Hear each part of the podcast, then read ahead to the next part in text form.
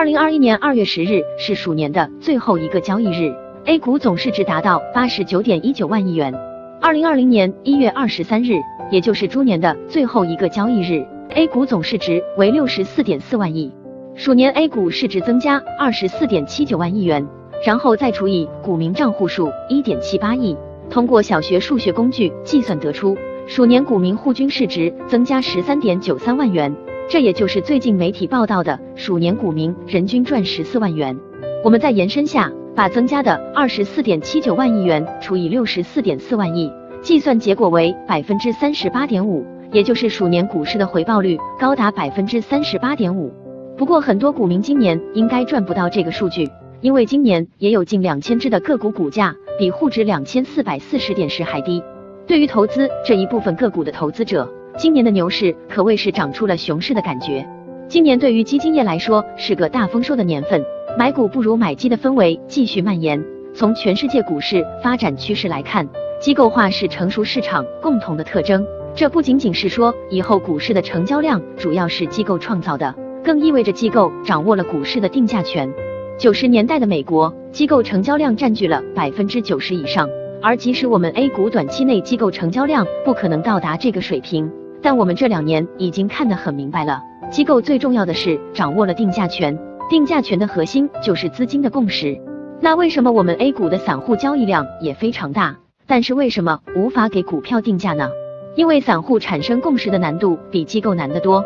我们会发现，共识的具体内容是什么完全不重要，重要的是内容要一致。比如，全市场的人都认为我的投资书籍评测这个号能值一百个亿，它就是值一百亿；认为荷兰的一朵郁金香价值一栋别墅，它就值一栋别墅。至于为什么人们这么认为，其实无关紧要。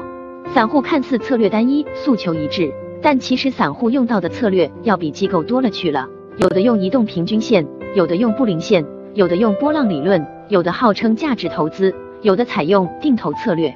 而机构没有这么多花里胡哨的招式。首先可以肯定的是，机构无一例外的都抛弃了技术分析，技术分析被伯顿·马尔基尔称为赔钱理论，我是非常认同这点的。技术分析等于用两千年的物理水平解释这个世界。马尔基尔一棒子打死了所有的技术分析。其实他还算是客气了，在他的《漫步华尔街》一书中，还花了巨大的篇幅数落了技术分析。而像巴菲特、彼得林奇等人，压根就不浪费时间去讨论技术分析。机构抛弃了技术分析，那就只能在基本面方面下手，因为股票分析流派大致分为技术流派和基本面流派。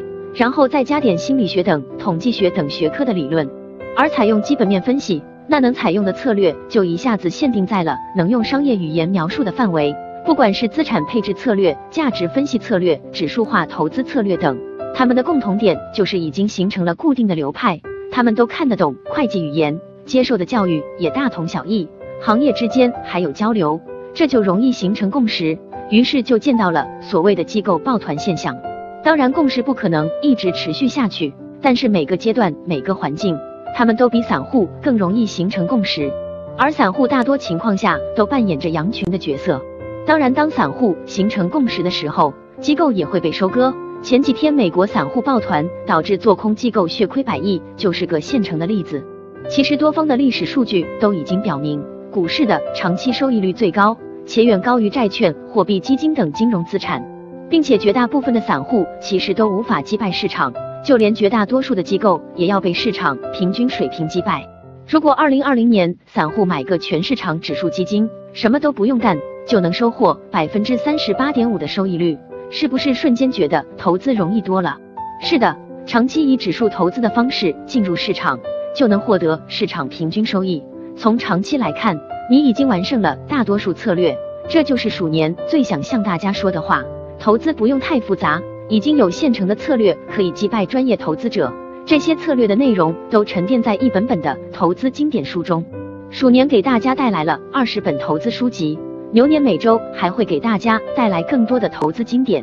加入我们，一起阅读，一起安静的盈利。美好投资从阅读开始。